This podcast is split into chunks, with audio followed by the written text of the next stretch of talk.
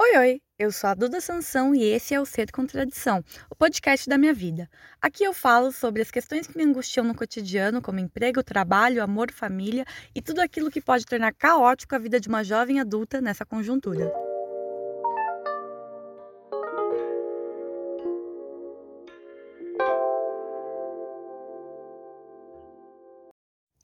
Esse é mais um episódio do Ser Contradição e eu gostaria de agradecer todos e todas que têm ouvido os episódios anteriores e aqueles que têm conversado comigo.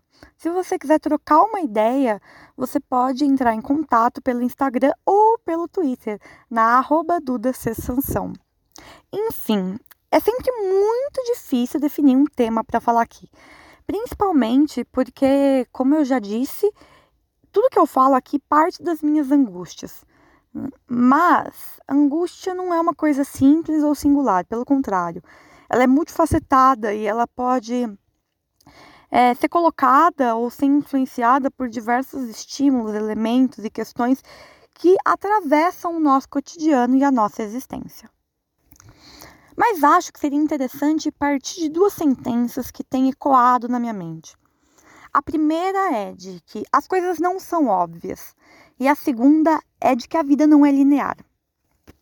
E quando a gente junta essas duas expressões, né, de não obviedade, não linearidade, a gente cai diante de um quadro branco pronto para ser pintado.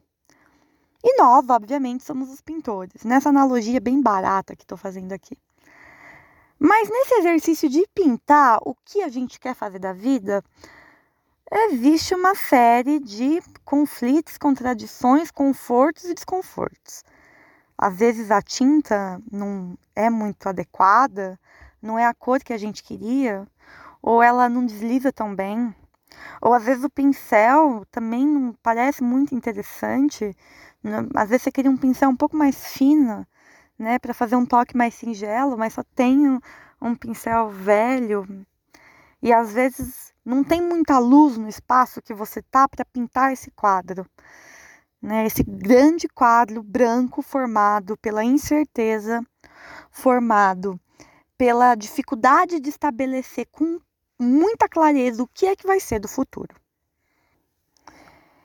Eu gosto da ideia de que, que a vida não é simples, por mais dolorosa que ela, ela possa ser. E eu sei que ela é dolorosa porque é, é aquilo. Uma receita não resolve todos os nossos problemas, mas talvez uma receita de como a vida tem que ser deixasse a gente um pouco menos no escuro. E não existe nada que possa talvez ser tão atormentador quanto a ideia de estar no escuro às vezes física ou subjetivamente. No escuro sobre o que a gente é, sobre quem a gente quer ser, sobre o que a gente faz, sobre o que a gente acredita, sobre o que a gente acha que vale a pena. É um tal de se questionar todo dia, do café da manhã até a janta, o que é que a gente está fazendo da nossa vida. E talvez essa seja a pergunta central para o nosso diálogo de hoje. O que é que a gente está fazendo na nossa vida? Nos últimos dias, eu tenho pensado muito sobre a ideia de conforto e desconforto. Inclusive, cheguei a conversar, discutir um pouco sobre isso na minha última sessão de terapia. Quando a gente fala em conforto e desconforto, é sobre assumir esse local, esse lugar que a vida nos dá, onde ela não é de todo ruim, mas ela também não é de todo bom. Ela é aquilo que dá um, um certo prazer mas ao mesmo tempo tira. É aquele negócio que machuca e fere, mas só se vive e só, só se compreende que está vivo pela dor e pela ferida que a vida deu. E eu acho muito engraçado como as pessoas não falam exatamente sobre como a vida é esse negócio que dói, sabe? E sobre como é impossível é, viver só sobre um, um hedonismo pleno, sobre um prazer inenarrável e sobre uma felicidade que nunca tem fim. A felicidade, ela tem espaço para existir, porque a tristeza acontece. E a dor, em algum, em algum momento, tem, tem, tem potenciais mobilizatórios da nossa própria existência e das nossas próprias questões que é até difícil de escrever. Se eu pudesse pensar a imagem do conforto e do desconforto simultâneo, eu pensaria num banheiro. Um banheiro que tem uma ducha maravilhosa, quente, com a pressão perfeita, e a água sai e cai nas costas, e a gente fala: nossa, é exatamente isso que eu precisava para o meu dia terminar. Só que nesse banheiro, né, que forma o conforto e o desconforto, tem uma janela quebrada.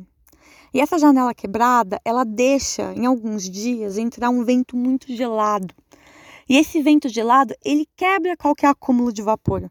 E o banho quente, gostoso e perfeito, promovido pela ducha, tão amada e querida por nós, né, se esvai pelo vento gelado que corta, né, que acaba com a possibilidade.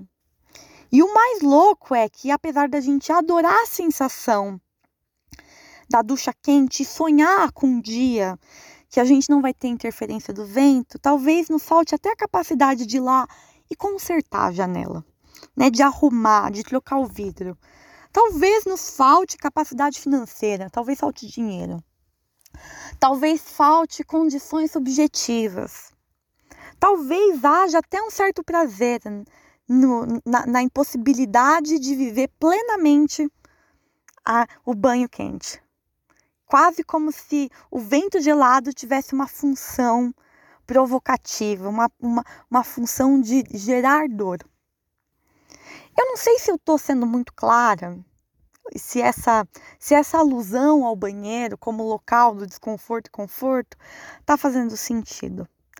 Mas acho que é uma expressão que retoma o que falava no começo, de que a vida não é simples e as coisas não são óbvias. Então, quando a gente se pergunta o que, que a gente está fazendo na nossa vida, talvez a resposta não nos importe.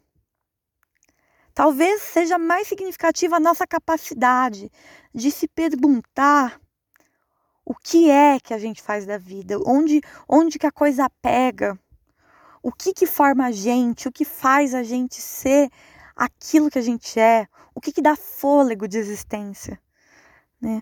O que, apesar do conforto e desconforto, né, promove um, um, uma vida que a gente quer.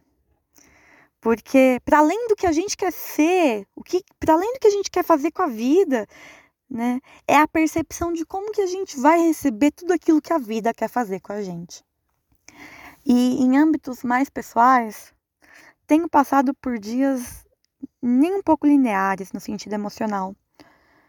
É, nem um pouco linear, porque eu tô, como já disse no episódio passado, muito cansada.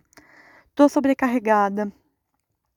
E, e quando a gente tá com todo esse acúmulo de sentimentos, essa escuridão e esse desconforto, eles ganham maior intensidade. E às vezes esse desconforto pode ser tão grande que a gente acha que não vale a pena viver a vida. É, em um modo bem disposição, gostaria de compartilhar com vocês que eu sou uma sobrevivente né, de tentativas de morrer nesse mundo e de encerrar a minha jornada por aqui. E quando a gente se pergunta o que faz a vida valer a pena, o que é que eu vou fazer dessa vida, o que que a gente é e que, como a gente vai lidar com tanta angústia, talvez seja importante manter lá no horizonte de que apesar de tudo e de todos, né, também existe conforto. E o conforto em existir talvez aconteça simultaneamente a tanto desconforto. Esse é um episódio para dizer para você que ouve, não desistir dessa vida. Mesmo quando todos os sinais apontam para um lugar onde vale muito mais a pena encerrar essa angústia.